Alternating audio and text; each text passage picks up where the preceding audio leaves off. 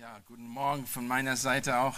Ähm, ich habe das Vorrecht, das Wort wieder bringen zu dürfen. Und für mich ist das ein Segen, weil ich weiß, es wird wahrscheinlich das letzte Mal sein, dass wir hier dabei sind ähm, in der Form, weil wir nächste Woche, so Gott will, wir ausgesandt werden dürfen und dann übernächste Woche den ersten Gottesdienst in der Eckstein-Gemeinde in Berlin-Mitte an, ähm, an der Schillingbrücke haben dürfen.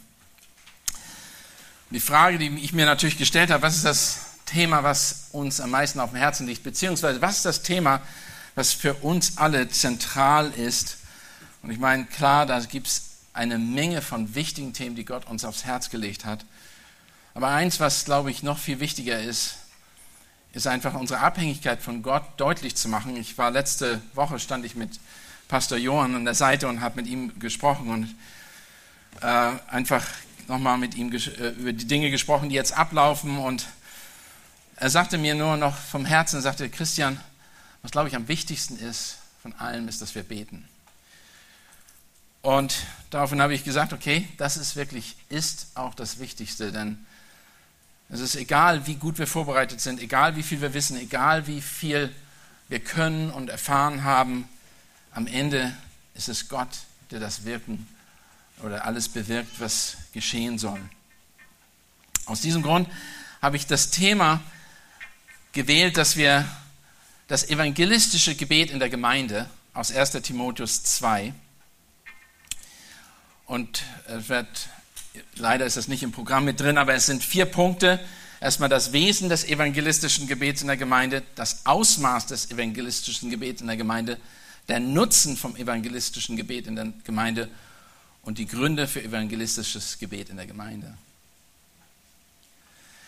Wie gesagt, in einigen Wochen, nur 14 Tagen, hoffen wir, dass Gott uns erlaubt, den ersten Gottesdienst in der Gemeinde, Räumlichkeiten des EBTCs an der Schillingbrücke zu feiern, direkt oder schräg gegenüber vom Ostbahnhof.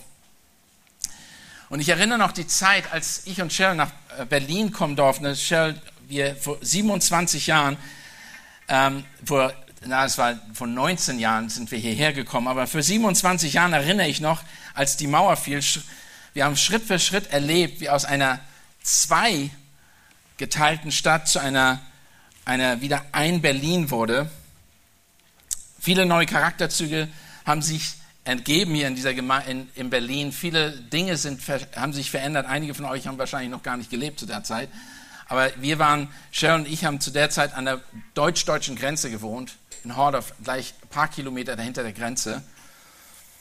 Und ähm, sind da spezifisch hingezogen, um zu dienen in einer Gemeinde und waren an dem ersten Wochenende, wo wir da angekommen sind, April, das war 89 oder 90, Entschuldigung, April 90, wo wir da angekommen sind, haben wir sind wir gleich über die Grenze, da war ein Stück Mauer rausgenommen worden und wir sind über die Grenze gegangen. Allerdings Cheryl durfte nicht durch, weil sie einen amerikanischen Pass hatte und keinen deutschen Pass und ich musste zugucken, wie sie hinter mir blieb und wir sind durchgegangen mit einer Gruppe von Leuten. Es war ein totales Spektakel für uns. Überlegt mal, Geschichte wurde vor unseren Augen geschrieben. Da war ein, ein Dorf, das zweigeteilt war durch die Mauer. Die wussten nicht, dass das andere Dorf existiert auf der anderen Seite. Und das erste Mal haben die Leute sich getroffen und haben sich die Hand gereicht. Und wir haben das alles miterleben dürfen. In den ersten, in der Wieder Zeit der Wiedervereinigung haben wir die, viele Sachen gesehen, Initiativen, die in Berlin auch gewesen sind. Wir haben mit Leuten, Gruppen gearbeitet, auch hier in Berlin, während wir dort wohnten. Und da gab es eine Initiative, das Evangelium in Jesus Haus. Vielleicht kennen einige das schon. Und ein Traktat wurde in jedes Haus des Ostens gegeben, auf jeden Fall des Ostens, ich glaube auch im Westen, aber auf jeden Fall im Osten. Ich glaube sogar zweimal während einer gewissen Zeit. Das Erstaunliche an der ganzen Sache, dass trotz der riesen planerischen Aufwands, jedes Haus, jeden Haushalt zu erreichen mit dem Evangelium und zu sehen, wer da wohnt und wie man die, äh, mit denen in Kontakt kommt. Da war zum Beispiel, wir haben mitgewirkt zum Teil und da waren Interessenkarten da. Wer Interesse am Evangelium hatte, durfte wieder anrufen, beziehungsweise eine Karte schicken und dann wurde jemand vorbeigeschickt. Das Vorbeischicken hat nicht immer so gut geklappt. Manche haben zwei Jahre gewartet. Ähm, aber laut Statistik sind in Ostberlin mehr bekennende Atheisten als irgendwo anders in Europa während dieser Zeit sind mehr Atheisten da gewesen, also nicht vor der Mauer, sondern nach dem Mauerfall und nachdem die Evangelien oder die Traktate in die Häuser gingen, gab es mehr Atheisten als vorher. Ich habe mich immer gefragt, warum das der Fall ist. Warum war die Reaktion so negativ auf das Evangelium? Und die große Frage ist, ich will nicht sagen gegen Traktate, aber es fehlte etwas. Es fehlte wirklich eine persönliche Beziehung. Denn das Evangelium ist nicht ein Traktat. Das Evangelium ist eine wirkliche Beziehung zu Jesus Christus. Eine lebendige Beziehung zu Jesus Christus. Natürlich können Leute zum Glauben finden, indem sie was lesen. Aber noch viel mehr lesen sie das Leben anderer Menschen. Sharon und ich sind dann 97 nach Berlin gekommen und haben eben hautnah das alles miterleben dürfen. Unser Auftrag und Ziel war es schon immer, Menschen mit dem Evangelium Jesu Christi zu erreichen und sie dann im Wort Gottes zu unterweisen, damit sie selber zu Menschenfischern würden. Aber in den Jahren haben wir immer wieder erlebt, auch gerade hier in Berlin, wie Missionare, Evangelisten nach Berlin kamen, um die Menschen mit dem Evangelium zu erreichen. Es wurden viele verschiedene Pläne geschmiedet, wie man Menschen erreichen könnte mit dem Evangelium. Wirklich. Die Ideen waren unglaublich. Ich habe so viele, viele haben mich angerufen damals, weil sie wussten, dass ich aus Amerika gekommen bin und dass ich hier Gemeindeaufbauarbeit gemacht habe und das EBTC war schon ein bisschen bekannt dann nach einigen Jahren und haben uns angerufen und gefragt. Es ging so weit, dass Menschen meinten, durch ihr Aussehen Menschen zum Evangelium zu bewegen. Die haben sich ihre Haare gefärbt, haben sich tätowiert und haben sich Ohrringe angehängt. Das Schlimme an der ganzen Sache ist, dass die gerade solche, viele von denen nicht zwei Jahre durchgehalten haben. Hunderte Missionare haben das Land wieder verlassen. Nicht nur von Amerika, von allen Ländern. Ich habe jedes Jahr gab es eine Veranstaltung, wo wir eingeladen waren, um Missionare zu treffen, und das waren über 100 in Berlin allein. Die meisten blieben, wie gesagt, nicht sehr lange. Sie hatten die besten Ausbildungen, kamen von unglaublich bekannten Gemeinden in Amerika und anderswo.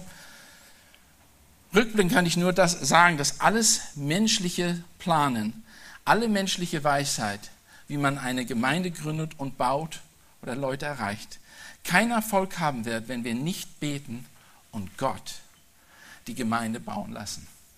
Während wir alles tun, wenn wir alles tun, was im Wort gelehrt sind, wird, dann werden wir Erfolg sehen, wenn Gott es tut. Wir dürfen nicht meinen, dass wir Gott instrumentalisieren können, um unsere Gemeindepläne umzusetzen. Das funktioniert nicht. Hat noch nie funktioniert. Nicht umsonst schreibt Salomo in den Sprüchen, dass der Mensch plant, aber Gott lenkt die Schritte. An mehreren Stellen sagt er das. Wir sind aufgerufen, das Evangelium zu verkünden, aber auch und noch viel mehr für Sünder zu beten. Dass sie aus der Dunkelheit ins Licht treten, aus dem ewigen Tod zum ewigen Leben hinübertreten, aus der Verführung der, zur Erkenntnis der Wahrheit gelangen, dass sie erkennen, wer Gott ist. Wir haben den Auftrag, die neue Gemeinde, so wie auch hier, Friedensboten der Welt zu sein. Uns, wenn jemand uns sieht, dann sollten die in uns Jesus Christus erkennen. Unsere Botschaft ist ewig. Denkt dran, sie ist ewig, sie ist unvergänglich und dringt in die Tiefen des Menschen hinein. Wie in Hebräer 10, es heißt, es geht in die Tiefen des Menschen. Es geht so weit, dass wir Dinge hervorbringen dürfen durch das Wort Gottes, die sonst keiner erkennen könnte. Kein Psychologe, kein Arzt, niemand. Nur Gott allein und sein Wort. Unser Gebet sollte für die Seelen derer ringen, die sonst ewiglich verloren gehen. Auf den Knien können wir der retteten Botschaft den Weg bereiten zum Herzen der suchenden Toten. Nicht, dass ich meine, oder überhaupt, dass hier überhaupt jemand Gott sucht, das tut keiner, das steht nämlich gerade in der Schrift. Aber alle wollen den Sinn des Lebens erkennen. Und wenn ihr und wenn wir durch Gebet den Zugang zu ihren Herzen finden und ihnen das Sinn des Lebens geben können durch das Wort Gottes, dann habt ihr einen Mensch, der in den Tod ging, zum ewigen Leben verholfen. Alle Menschen suchen, wie gesagt, nach dem Sinn des Lebens an irgendeinem Zeitpunkt ihres Lebens. Und es ist interessant, es ist allein in Jesus Christus der Sinn des Lebens zu finden. Und wir sind Gottes vorbestimmtes, vorherbestimmtes Werkzeug, seine Botschaft weiterzugeben. Es gibt keine andere Möglichkeit. Wir sind's. So wie du und ich durch andere Menschen das Evangelium gehört haben, erlebt oder erlebt haben, sollen wir auch zu Jüngern Jesu machen. Was hat eigentlich Jesus seinen eigenen Jüngern gesagt, als sie ihn fragten, ob die Königsherrschaft für Israel wiederhergestellt werden würde? Er hat gesagt, das ist nicht die Zeit, ich kann euch das nicht sagen, Gott allein weiß das, aber das ist nicht das Wichtigste, was für euch wichtig ist, was ihr jetzt machen müsst. Das war in Apostelgeschichte 1, 6 bis 8. Er machte deutlich, dass es um die Herrschaft nicht im Moment geht, das weiß Gott selbst, hat er gesagt, aber es geht darum, dass sie ein Zeugnis sind, Jesu Christi, von ihrem Heimatort Jerusalem bis ans Ende der Welt. Das bedeutet, dass sie überall, wo sie sind, Jesus bekennen und bezeugen. Die gute Nachricht. Und das ist das, das ist das einzige wirkliche Zeugnis. Die gute Nachricht, die frohe Botschaft von Jesus Christus. Sein Leiden, seine Kreuzigung, seine Auferstehung von den Toten. Christi stellvertretenden Tod. Wir bekennen durch sein Wort und unser Leben, dass Jesus Christus ein gnädiger Gott ist und der Sünder ihre Schuld vergibt, weil er, und das ist wichtig, stellvertretend für uns gestorben ist. Ich sage diese Dinge, die wir alle wissen. Aber hier, im Laufe der Woche, im Laufe eines normalen Tages, vergessen wir so oft, wer wir sind, was unsere Identität ist. Wir denken, wir können es alleine. Wir streben alle nach guten Zertifikaten, nach höchster Ausbildung, nach viel Ansehen, nach, oft nach Geld, nach materiellen Gütern und vergessen dabei, dass unser Hauptziel und einziges Ziel wirklich das ist, Jesus Christus hier auf Erden zu vertreten. 2. Korinther 5, Vers 21. Denn er hat den, der von keiner Sünde wüsste, für uns zur Sünde gemacht, damit wir in ihm zur Gerechtigkeit Gottes würden. Wir strahlen die Gerechtigkeit Gottes aus. Das geschieht aber nur, wenn wir als Gemeinde auch beten und es inständig tun. Ein Prediger hat Folgendes gesagt über das Gebet, wie wichtig das ist, dass wir überhaupt Menschen erreichen können. Hat er Folgendes gesagt, inständiges evangelistisches Gebet ist nicht nur eine geistliche Aufgabe, sondern eine geistliche Verantwortung, die viel Zeit und Kraft kostet. Wer von euch hat Probleme, dass er konstant betet für die Verlorenen? Alle. Ich habe es auf jeden Fall. Ich, hab, ich vergesse so oft, dass die meisten um mich herum nicht gläubig sind. Nicht jetzt im EWTC.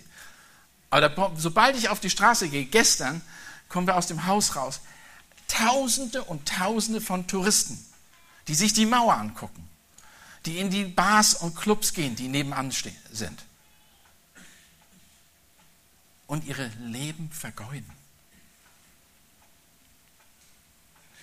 Eveline Christensen hat sich Folgendes gefragt. Ich habe mich oft gefragt, warum wir so viel Zeit unser Gebetstreffen damit verbringen, für unsere kranken Christen in der Gemeinde zu beten. Wir sollen für sie beten. Wenn sie sterben, werden sie letztendlich bei Jesus sein. Das ist ein bisschen makaber, aber der Punkt ist, doch wir verbringen fast keine Zeit, um für die Sünder zu beten. Wenn sie sterben, werden sie eine Ewigkeit ohne Christus sein. Die Tatsache ist tatsächlich wahr. Macht euch Listen von den Leuten, die um euch herum sind, mit denen ihr direkten Kontakt habt. Arbeitgeber, Arbeitnehmer, Familie, Freunde, Verwandte, die den Herrn nicht kennen. Und betet systematisch für sie und seht, wie Gott die Gebete beantwortet. Das ist wie, es ist wirklich erstaunlich, wenn du siehst, wie über Jahre Menschen zum Glauben kommen, für die du jahrelang gebetet hast. Die Bibel zeigt immer wieder, dass Gott ein rettender Gott ist. Eine, er, ist. er möchte, dass wir für die beten, die seine Rettung brauchen. Jesus ist gekommen, um die Kranken zu heilen, richtig? Er ist gekommen zu den Kranken. Es wird ganz deutlich, und das, ich habe einige Stellen hier, aber ich muss aufpassen mit der Zeit heute, weil wir haben noch das Abendmahl. Einige Stellen hier, und selbst im Alten Testament wird deutlich, dass Gott ein rettender Gott ist, dass er vom Herzen möchte, dass wir für die Menschen beten, dass sie zur Errettung der Wahrheit kommen. Und in Daniel, Vers 9, äh, Kapitel 9, Vers 17 bis 19 sagt er folgendes, so höre nun unser Gott auf das Gebet deines Knechtes. Denk dran, Daniel betet hier und auf sein Flehen und lass dein Antlitz leuchten über deine Verwüstung, dein verwüstetes Heiligtum um des Herrn willen. Neige dein Ohr, mein Gott, und höre, tu deine Augen auf und siehe unsere Verwüstung und die Stadt, die nach deinem heiligen Namen genannt ist. Denn nie, nicht aufgrund unseres eigenen Gerechtigkeit machen wir unsere Bitten vor dir gelten, sondern wegen deiner großen Barmherzigkeit. Höre, höre, vergib. Das war damals schon Gottes Anliegen. Wenn irgendwas zählt, dann ist es, vergib den Menschen. Wir kennen das alle, denn sie wissen nicht, was sie tun. Und wussten wir, was wir tun, als wir gerettet wurden? Nein. Wir wussten es nicht. Apostelgeschichte 7, Vers 59 und 60. Und sie steinigten Stephanus, welcher ausrief und sprach, Herr Jesus, nimm meinen Geist auf. Er kniete aber nieder und rief mit lauter Stimme, Herr, rechne ihm diese Sünde nicht zu. Das ist das Anliegen. Und wenn wir die Menschen sehen, dann ist genau das, sie werden uns verfolgen, sie werden uns übel zutun, aber sie müssen erkennen, und wir müssen erkennen, dass wir deshalb hier sind, um sie zum Glauben zu bewegen durch ein inständiges Gebet. Es gibt viele andere Stellen. Paulus hat sogar wollte sogar seine Brüder im Fleisch, die Juden, bewegen, dass sie zum Glauben kommen und war bereit, sein Leben dafür zu geben, seinen Glauben dafür aufzugeben. In dem Sinne, er sagt, Gott, wenn ich könnte, ich würde alles tun, damit sie zum Glauben kommen. In Römer 9. Oder Römer 10, Vers 1 sagt er folgendes, Brüder, mein Herzenswunsch und mein Flehen zu Gott für Israel ist auf ihr Heil gerichtet. Also es ist nicht etwas, was nur im Verborgenen, es war konstant. Einer der bekanntesten Männer unserer Vergangenheit, Prediger Spurgeon, hat Folgendes gesagt, du kannst keine Seele zu Gott bringen, wenn du nicht selbst zu Gott gehst. Du musst deine Streitaxt und deine Waffen für den Krieg von dem Waffenarsenal der geheimen Kommunikation Christi bekommen. Mit anderen Worten, betet. Das hat er gesagt, betet. Und ich möchte heute Morgen zum ersten Timotheusbrief gelangen.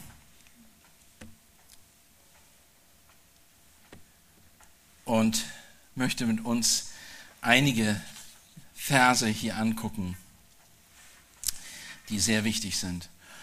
Zur Einleitung möchte ich auf, hinweisen auf das erste Kapitel, um einfach mal so einen Überblick zu schaffen, damit wir verstehen, was das Anliegen von Paulus war an Timotheus. Wir müssen vorstellen, das ist ein Pastoralbrief. Er hat jemanden geschrieben, den er sagt, du sollst meine Gemeinde leiten, verwalten. Und man würde natürlich meinen, dass er die Anleitung, dass er eine Struktur sagt, das und das, das, das musst du tun. Und das tut er auch. Aber er fängt erstmal ein bisschen anders an, um ihn einzuleiten in den ganzen, in, in die erste Aufgabe, die er Timotheus ans Herz gelegt hat und spricht von den, ähm, sein eigenen Leben, von, der, von dem, was Gottes Erbarmen, was er erfahren hat über sich selber in seinem Leben, in Kapitel 1, Vers 12 und folgende. Dann, ähm, und dann sagt er in Vers 15, nachdem er also deutlich gemacht hat, ich, ich sollte das, ich lese mal den ersten Teil vor äh, Kapitel 1, Vers 12, 1. Timotheus, Kapitel 1, Vers 12. Und darum denke ich, danke ich den der mir Kraft verliehen hat, Christus Jesus, unserem Herrn, dass er mich treu erachtet in dem Dienst gesetzt hat, der ich zuvor ein Lästerer und Verfolger Frevler war, aber mir ist Erbarmungen widerfahren, weil ich es unwissend im Unglauben getan habe. Und die Gnade unseres Herrn wurde über alle Maßen groß samt dem Glauben und der Liebe, die in Christus Jesus ist. Glaubwürdig ist das Wort und aller Annahme wert, dass Christus Jesus in die Welt gekommen ist, um Sünder zu erretten, von denen ich der Größte bin. Das ist Paulus Einstellung. Das ist, wie er einleitet. Und Timotheus sagt, warum er beten soll. Aber darum ist mir Erbarmung widerfahren, sagt er, damit an mir zuerst Jesus Christus allen Langmut erzeigt, zum Vorbild für die, die künftig an ihn glauben werden, um zum ewigen Leben. Und dann, was ist seine Reaktion darauf, wo er sich erinnert an das, was an ihm geschehen ist? Dem König der Ewigkeiten aber, dem unvergänglich, unsichtbaren, alleinweisen Gott sei Ehre und Ruhm von Ewigkeit zu Ewigkeit. Amen. Er lobpreist Gott. Er sagt, das ist alles Gnade. Ich habe nichts damit zu tun. Und Paulus, er war absolut höchst ausgebildet unter Gamaliel. Er konnte verschiedene Sprachen. Er war ein unglaublich gelehrter Mann. Er wusste, er war ein Judeiser vor dem gewesen, also er konnte die ganzen jüdischen, jüdischen Gesetze. Aber er hat nichts davon angesprochen hier. Er hat nur gesagt, Gottes Gnade ist es. Und dann geht er über und spricht mit zu Timotheus selber. Dieses Gebot vertraue ich dir an, mein Sohn Timotheus, gemäß dem früheren über dich ergangenen Weissagen, damit du durch sie gestärkt den guten Kampf kämpfst. Und was ist der gute Kampf? Natürlich der, der Kampf um das Evangelium. Es ist nicht eine, es ist eine Auseinandersetzung mit der Welt.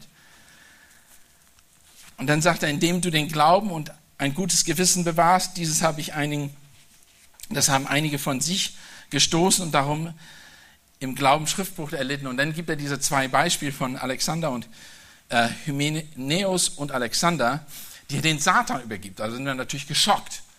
Wie kann jemand, Paulus, jemanden den Satan übergeben? Der ist doch gerade gegen Satan. Wieso tut er das?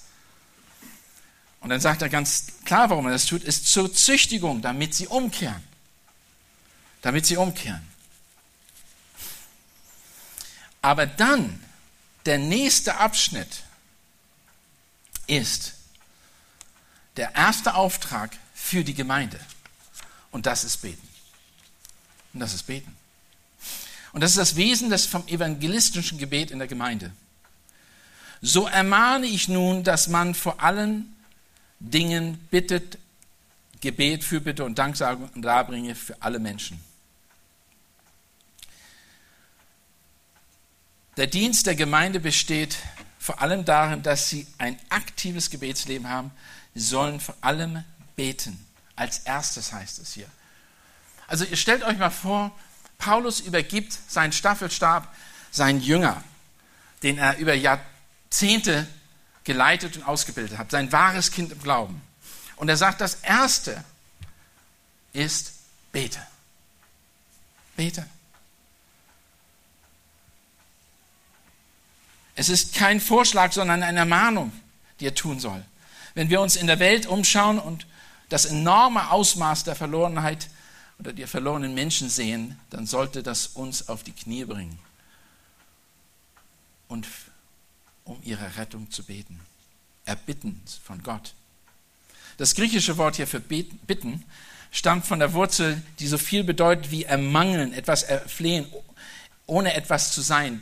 Du bittest um etwas, weil sie etwas nicht haben.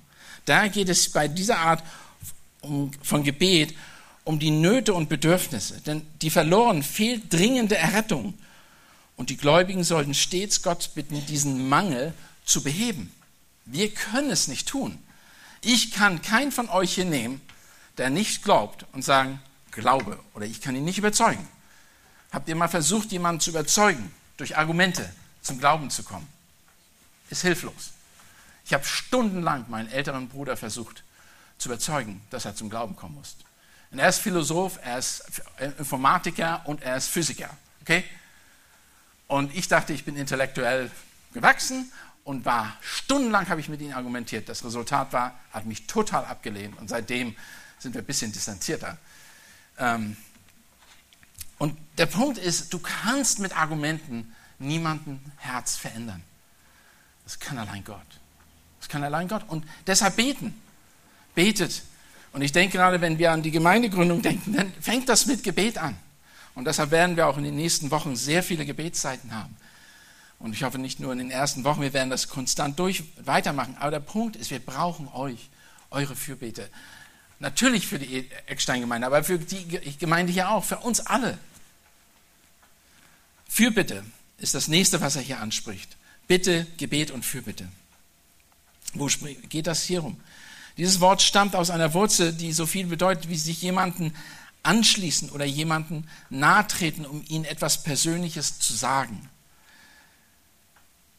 Paulus wünscht für die Epheser, und das ging, weil Timotheus war bei den Ephesern, dass sie Mitgefühl für die Verlorenen haben, dass sie deren tiefes Leid und Elend verstehen und sie persönlich an Gott wenden, um für die Errettung zu beten. Das, ist ihr, das war das Ziel. Wir müssen das Leid der Menschen in Berlin sehen und für sie beten. Macht euch das deutlich. Und ich muss ganz ehrlich sagen, ich habe, ich habe genau die gleichen Probleme wie jeder andere. Man, es ist so einfach, die Welt zu lieben, wenn, ein, wenn es einem gut geht. Aber Leute, die Leute, die jetzt verfolgt sind, die wissen, dass die Welt nichts zu bieten hat. Und die Leute, die misshandelt werden von anderen, selbst, selbst misshandelt werden von, in Anführungsstrichen, Christen, wenigstens die sagen, die sind Christen. Die wissen, dass die einzige Hoffnung wirklich Gott ist. Dann steht da Dank sagen, Gott dankbar sein, dass das Evangelium verkündet wird und wir das Evangelium verkünden dürfen. Stellt euch vor, wir haben die einzig rettende Botschaft. Wir können Menschen zur Errettung führen. Der Islam hat das nicht. Der Buddhismus hat das nicht. Keine andere Religion, keine andere Gruppe von Menschen hat das. Alles menschgemachte Religion oder dämonische Dinge. Ein wesentlicher Dienst der Gemeinde ist das Gebet für die Errettung von verlorenen Menschen. Ist uns bewusst, wie wichtig Gebet ist und wie verloren die Menschen sind? Ist uns das wirklich bewusst? Vor ein paar Tagen habe ich eine E-Mail gekriegt, vor zwei Tagen, von einem sehr guten Freund von mir. Wir sind fast 40 Jahre befreundet. Sein Vater ist gestorben, nicht im Glauben. Schrecklich. Das ist schrecklich. Und er hat nur seinen besten Freunden geschrieben und gesagt, könnt ihr für mich beten, wenn ich vor meinen ungläubigen Verwandten stehen und das Evangelium weitergeben muss und sagen muss, dass ich mit Sicherheit sagen kann, dass mein Vater nicht beim Herrn ist? Das ist schwer. Aber wenn du es nicht sagst, denken die, ach, ich kann so weiterleben. Ist alles in Ordnung. Ich wurde einmal gefragt bei einer Beerdigung meines Onkels, saß ich, wussten alle, dass ich Christ war. Christian, sag du mal was. Wir saßen zusammen nach der Beerdigung. Und da habe ich gesagt, was soll ich jetzt sagen? Die sind alle ungläubig. Was soll ich jetzt sagen von meinem Onkel? Und da sagte ich, wenn Willi Hans jetzt was sagen könnte, dann würde er euch sagen, hört auf Gottes Wort. Ihr wollt nicht da sein, wo ich bin. Aber werden sie hören? Nein, sie werden nicht hören, weil nur Gottes Wort und sein Gebet es erreichen kann.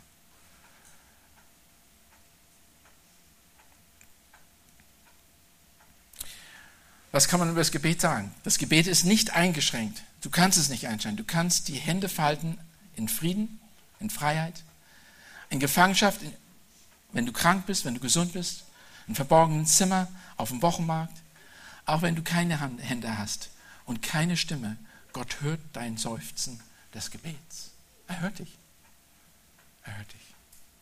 Das Gebet der Heiligen ist die Kraftquelle der Christenheit. Es ist die Kraftquelle der Christenheit. Wir sind nur etwas, weil wir beten und Gott flehen, dass er etwas tut.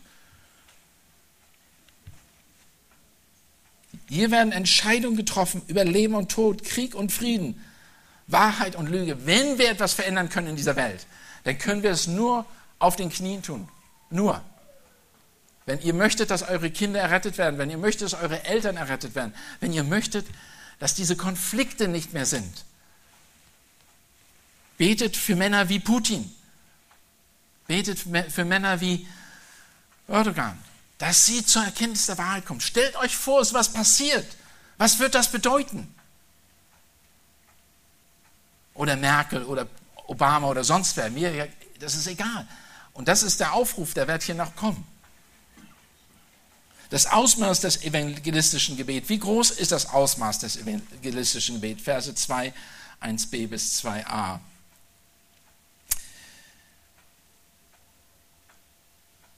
Danksagung darbringt für alle Menschen. Für alle Menschen. Ist doch, wer ist ausgeschlossen? Keiner.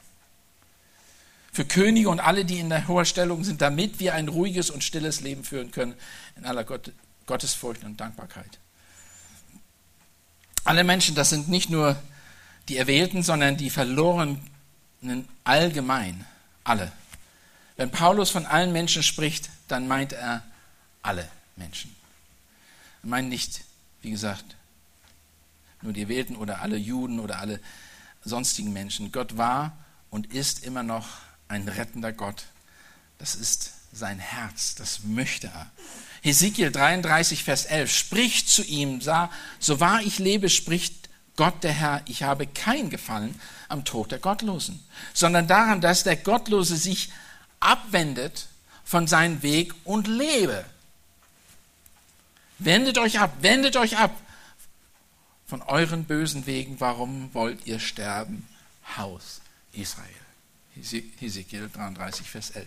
2. Petrus 3, Vers 9. Der Herr verzögert nicht die Verheißung, wie es einige für eine Verzögerung halten, sondern er ist langmütig euch gegenüber, da, ihr nicht, da er nicht will, dass irgendwelche verloren gehen, sondern dass alle zur Buße kommen. Sie müssen Buße tun. Und Gott will das. Wir sind dieses Mittel, um das zu erreichen. Johannes 3, Vers 16 und 18. Ihr kennt die Verse, denn Gott hat die Welt so geliebt, dass er seinen eingeborenen Sohn gab, damit jeder, der an ihn glaubt, nicht verloren geht, sondern ewiges Leben hat. Wer an ihn glaubt, wird nicht gerichtet. Wer aber nicht glaubt, der ist schon gerichtet, weil er nicht geglaubt hat an den Namen des eingeborenen Sohnes Gottes. Das Gericht ist bereits auf die, die nicht glauben. Aber wenn sie glauben, dann wird das Gericht nicht auf ihn sein. Wenn wir also für die Verlorenen beten, ist das im Einklang mit dem Herzen Gottes. Ist im Einklang mit dem Herzen. Er will, dass alle Menschen errettet werden und deshalb müssen sie Buße tun. Apostelgeschichte 17, Vers 30. Nun hat Gott zwar nun hat zwar Gott die Zeit der Unwissenheit übersehen, jetzt aber gebietet er allen Menschen allenthalben Buße zu tun. Weil er will, weil er einen Tag festgesetzt hat, an welchen er den Erdkreis mit Gerechtigkeit richten wird durch einen Mann, den er dazu bestimmt hat und den er für jedermann dadurch beglaubigte, dass er ihn von den Toten auferweckt hat. Mit anderen Worten, Jesus wird wiederkommen und zu richten. Der Zeitpunkt, es wird ein Gericht kommen. Gerechtigkeit ist klar. Wir haben ein Dilemma. Auf der einen Seite will Gott, dass alle errettet werden. Auf der anderen Seite sind nicht alle errettet. Und wir sehen das, wir erleben das, sonst wäre die Gemeinde voll. Dann können wir uns gleich in den Berliner Dom treffen mit Tausenden von Leuten und der würde dreimal gefüllt werden am Sonntag. Und das würde immer noch nicht reichen. Nicht alle, die das Evangelium hören, kommen zum Glauben. Denn viele sind berufen, aber wenige sind auserwählt. Das ist auch ein Matthäus 20, Vers 14. Gott hat seine Erwählung nicht öffentlich getroffen, sondern verborgen. Wir können nicht wissen, wer erwählt ist, bis, auf, bis der Erwählte auf das Evangelium reagiert. Egal, wen Gott erwählt hat. Unsere Aufgabe ist, zu beten, dass sie zur Erkenntnis der Wahrheit kommen, weil wir es nicht wissen. Es ist ein Verborgenen. Wir können es nicht sagen. Wir können nur sehen, wenn einer dann zum Glauben gekommen ist, offensichtlich ist er erwählt worden. Und dann sagt er, also alle Menschen, wir haben die Aufgabe, alle Menschen das Evangelium weiterzugeben und für alle zu beten, dass sie Buße tun und umkehren. Und bitte macht das nicht allgemein, ich möchte für alle Menschen in Berlin beten, sondern macht das namentlich. Und ich habe nachher draußen etwas liegen, beziehungsweise es wird nachher ausgeteilt, eine Liste, wo ihr das eintragen könnt und aufschreiben könnt, für wen ihr betet. Und ich möchte mal sehen, was passiert, wenn wir ein Jahr mal nach einem Jahr wieder hierher kommen und was Gott getan hat für die, für die wir gebetet haben. Und für viele andere noch. Aber er geht nicht, er geht noch weiter. Er sagt in dem nächsten Vers, in Vers 2, und, äh, ich muss mich ein bisschen sputen, in Vers 2, König und, äh, dass wir nicht nur für die alle Menschen beten, sondern für Könige und alle, die in einer hohen Stellung sind, damit wir ein ruhiges und stilles Leben führen. Also warum gerade für die ist ganz offensichtlich, weil die eine Macht, einen Einfluss auf uns haben. Und hier geht das um ruhiges, stilles Lebens. Und ich kann das ganz kurz erklären. Das ist einfach so.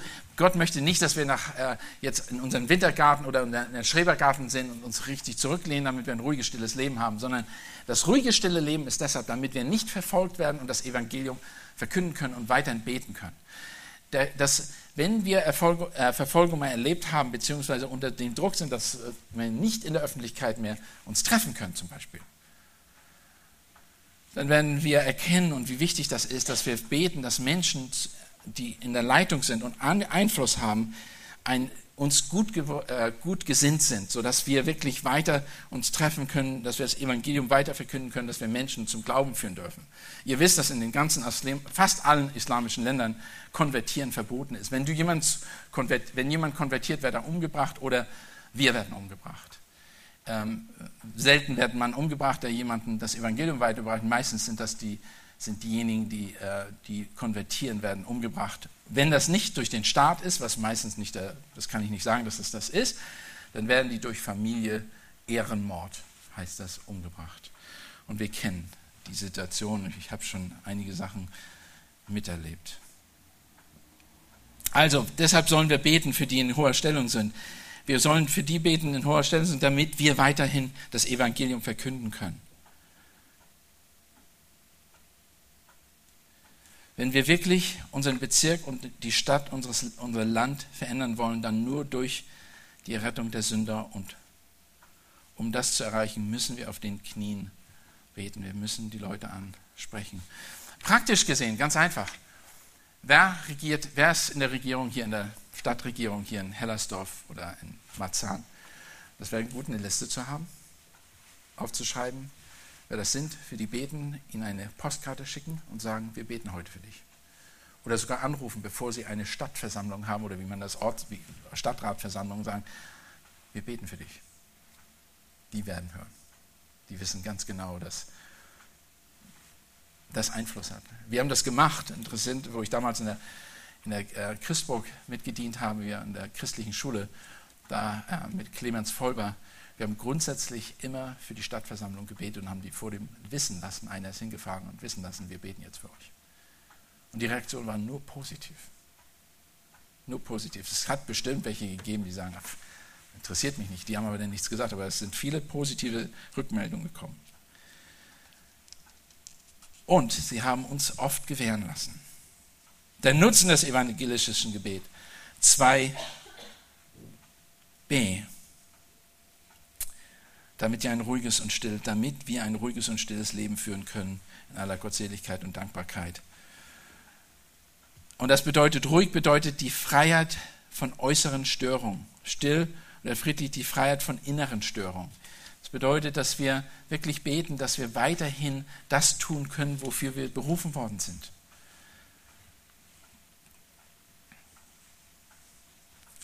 Also wenn wir, und hier ist die Sache, ich, ich rufe nicht auf und keiner ruft auf zu einem zivilen, ähm, einer zivilen Ungerechtigkeit beziehungsweise sich dem, äh, dem Recht zu widersetzen. Aber als Gemeinde sollen wir wirklich das umgehen. Wir sollen dem Staat gehorsam sein bis zu den Grenzen, wo es Sünde wird, wo, es zu, wo sie uns zur Sünde aufrufen. Aber am besten natürlich und das Allerbeste ist, wenn wir weiterhin beten, dass wir in Freiheit und Frieden das Evangelium weiter verkünden dürfen. Wenn die Gläubigen alle gegenüber, gegenüber Liebe und Güte zeigen, also wenn wir allen gegenüber Liebe und Güte zeigen und anhaltend für die Verlorenen beten, einschließlich für die Herrscher, werden sie eine gewisse religiöse Freiheit erfahren können. Wisst ihr, dass die Leute im Iran unter der Diktatur, denen es besser gar ging oft als in einer Demokratie, als wenn das, wo das demokratisch wurde. Oder in den meisten Ländern, auch in Ägypten, das gleiche jetzt. Weil sie für den Herrscher, der Herrscher wusste, was er mit den Christen anfangen wollte. Er wusste, wie sie sich verhalten. Die, er wusste, er begriff, dass sie nicht zivile, äh, dass sie irgendwas machen würden gegen ihn. Und deshalb hat er sie gewähren lassen. Und das ist sehr interessant, das zu hören. Und ähm, es, ist, ist eben, wir haben die Möglichkeit, selbst in einem unterdrückten Land durch Gebet Dinge zu bewirken, die sonst keiner, niemand bewirken könnte. Kein Politiker, kein mächtiger Mann.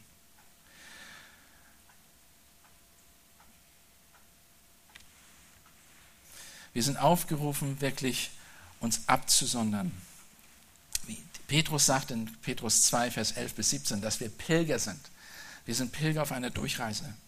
Und er sagt, enthaltet euch von den fleischlichen Lüsten, welche wieder der Seele streiten, und führt einen guten Wandel unter den Heiden, damit sie da, wo sie euch als Übeltäter verleugnen, doch aufgrund der guten Werke, die sie sehen, Gott preisen am Tag der Untersuchung. Seid untertan allen menschlichen Ordnungen, um des Herrn willen, es sei dem König als dem Oberhaupt oder dem Statthalter als seinen Gesandten zur Bestrafung der Übeltäter und der Übeltäter und zum Lob derer, die Gutes tun. Denn das ist der Wille Gottes, hier der Wille Gottes, dass ihr durch Gutes tun den unverständigen und unwissenden Menschen den Mund stopft, als Freie und nicht als hättet, als, ja, als Freie und nicht als hättet ihr die Freiheit zum Deckmantel der Bosheit, sondern als Knechte Gottes. Ehrt jedermann, liebt die Bruderschaft, fürchtet Gott und ehrt den König. Wow. Okay, was sind die Gründe für das evangelistische Gebet? Verse 3 bis 7. Denn dies ist gut und angenehm vor Gott, unserem Retter, welcher will, dass alle Menschen gerettet werden und zur Erkenntnis der Wahrheit kommen. Denn es ist ein Gott und ein Mittler zwischen Gott und dem Menschen, der Mensch Christus Jesus, der sich selbst als Lösegeld für alle gegeben hat, das ist das Zeugnis zur rechten Zeit, für das ich eingesetzt wurde als Verkündiger und Apostel. Ich sage die Wahrheit in Christus, ich lüge nicht, als Lehrer der Heiden im Glauben und in der Wahrheit. Der Grund, die Gründe für ein evangelistisches Gebet ist, denn solches ist gut und angenehm vor Gott, unserem Retter. Er will es. Das, ist, das reicht eigentlich schon. Ich brauche dafür nicht mehr sagen. Er will es einfach. Er will es einfach und er sagt ganz einfach, denkt daran, ihr habt nur einen Mittler, Jesus Christus, zwischen Gott und den Menschen. Es gibt nichts anderes. So einfach ist das. Ihr wisst, wie ihr beten sollt. Ihr wisst, warum ihr beten sollt. Ihr wisst, wer, die mit, wer was verändern kann. Das ist allein Jesus Christus. Und ich werde nicht mehr auf die ganzen Einzelheiten eingehen, weil ich auch sehe, weil wenn ich darauf eingehen würde, dann würde die Zeit uns entfliehen. Es gibt keinen anderen Weg, ich möchte das nur betonen, es gibt keinen anderen Weg der Rettung. Und deshalb ist es notwendig, für die Verlorenen zu beten, damit sie zur Erkenntnis des einen wahren Gottes kommen.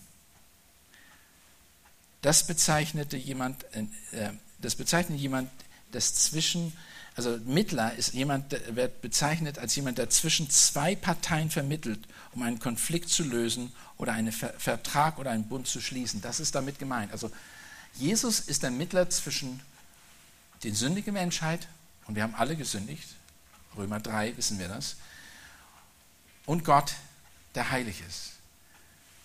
Hier ist jemand, der vermittelt zwischen diesen Konfliktparteien und einen Bund schließt mit seinem Leben, stellvertretend für uns.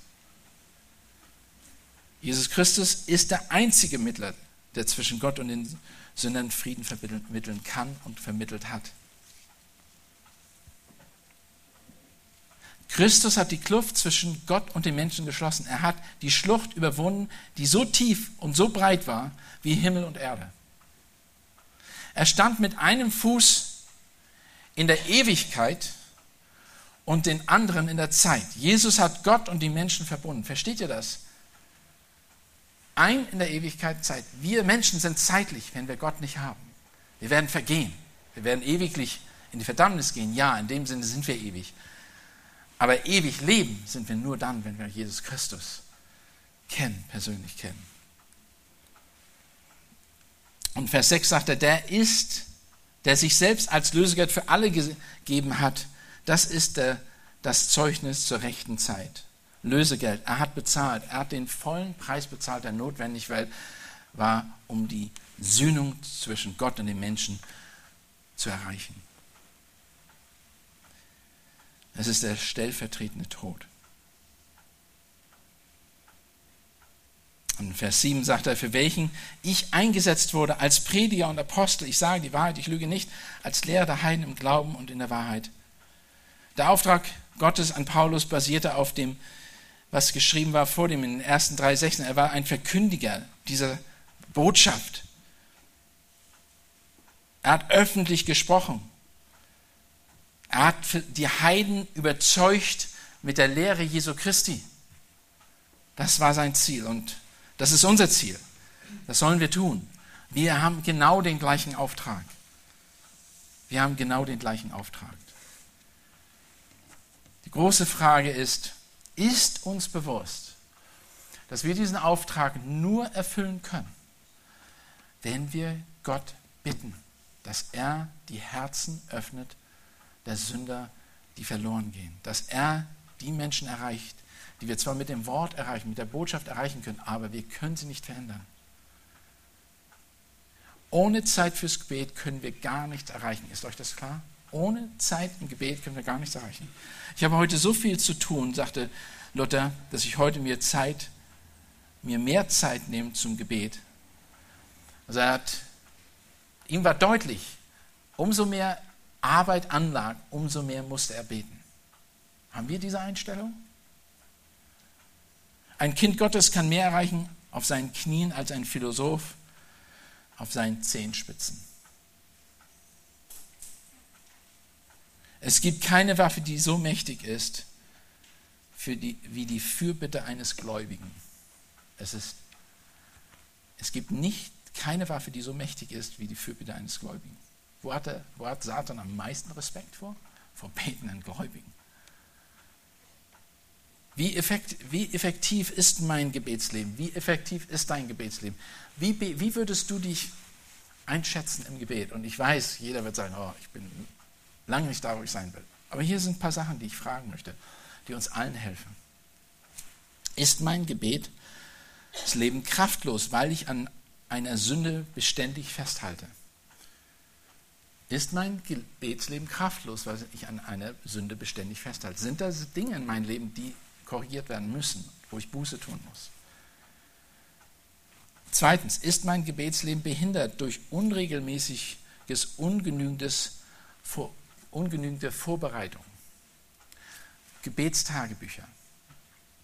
Unglaublich hilfreich. Überhaupt Tagebücher zu schreiben, wo man eben für ganz gewisse Gläubige, deshalb auch dieser Zettel, den ich austeilen möchte, dass wir für alle beten.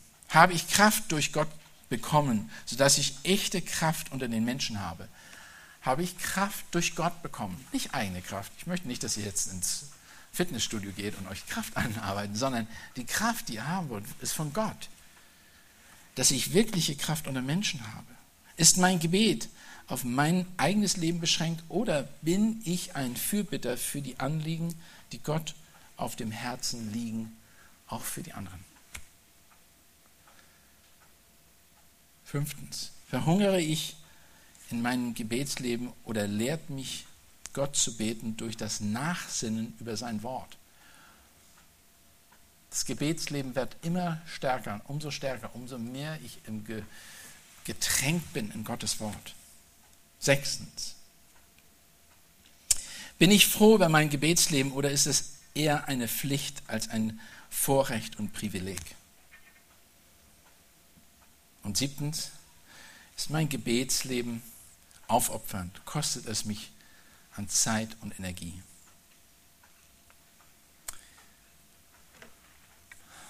Ich selber müsste bei allen diesen Fragen mein Leben auch noch verändern und verbessern. Ich weiß, da müsste noch viel mehr Zeit hineingehen in das Gebetsleben und meiner Zeit mit dem Herrn. In Anbetracht dessen, was er bewirkt, nicht was ich bewirken kann. Robert Chapman war ein Mann des einen Buches der Bibel. Er las die Bibel nicht nur, sondern er begleitet das Lesen mit ständigem Gebet. Er bewässerte den Boden, auf dem er ging, mit Gebet. Als er das erste Mal durch Spanien reiste und im ganzen Land keinen einzigen Christen kannte, das war um, ich glaube so um 1800, Christen kannte, war er nicht mutlos, sondern vertraute auf Gott. Als er Jahre danach die Türen zum Predigen des Evangeliums geöffnet sah, war er nicht im geringsten überrascht, da er darüber gebetet, dafür gebetet hatte und geduldig auf die Antwort gewartet hatte. Und das Zeugnis über diesen Mann, der eigentlich nichts, nicht bekannt ist als Christ, wahrscheinlich erst seit einigen Jahren wirklich bekannt wurde durch ein paar Bücher, die veröffentlicht worden sind, wurde aber, hat ein so unglaubliches Zeugnis unter den Christen gehabt für sein Herzensanliegen, für die Verlorenen, dass ein Soldat Folgendes gesagt hat über ihn. Ein Soldat, der in Barnstable gelebt hatte, berichtete dem, dem Missionar Arnott diese Geschichte. Wenn der Soldat am Mo Frühmorgen, am Morgengrauen vor seinen seine durchzechten Nächte heimkehrte, begegnet er häufig einem alten Mann, der mit der Bibel in der Hand die Straße entlang ging. Der alte Mann hielt den Soldaten an und sprach mit ihm über seine Sünden. Jahre später trug die Erinnerung an diese Begegnung mit Chapman zu der Bekehrung des Soldaten bei. Ganz kleine Sache. Worüber sprechen wir? Was machen wir? Glauben wir, dass Gott Menschen verändern kann in so einer Art und Weise, dass er Geschichte verändert. Wer weiß, was der Soldat später noch gemacht hat. Lass uns beten und Gott den Rest des Tages anbefehlen. Vater Gott, wir möchten dir danken. Auch durch diese Ermahnung von Paulus an Timotheus als erstes oder zuerst zu beten und Männer anzuhalten und Frauen anzuhalten, wirklich für die Gemeinde und für die, alle Menschen zu beten und für die in der, in der Regierung stehen. Mit dem Bewusstsein, Herr, dass du der Einzige bist, Herr, der vermittelt zwischen Gott und uns Menschen, die wir Sünder sind. Und Herr, ich bitte, dass du uns unsere Herzen überzeugst, dass wir Männer und Frauen des Gebets sind, nicht nur nebenbei, sondern wirklich, dass wir, dass wir erkannt werden und bekannt sind durch unser inständiges Gebet. Herr, verändere mein Herz, verändere meinen Zeitplan, verändere meine, äh, einfach meine Prioritäten auch in dem Bereich. Danke, Herr, für deine große Güte und deine große Gnade, für deine Geduld und deine Liebe. Und wir bitten ganz speziell für die Gründung der Evangeliums, für die Eckstein-Gemeinde und gerade bitten wir für die Evangeliums-Christengemeinde, dass sie uns in dem Bereich auch unterstützt im Gebet. In Jesu Namen. Amen.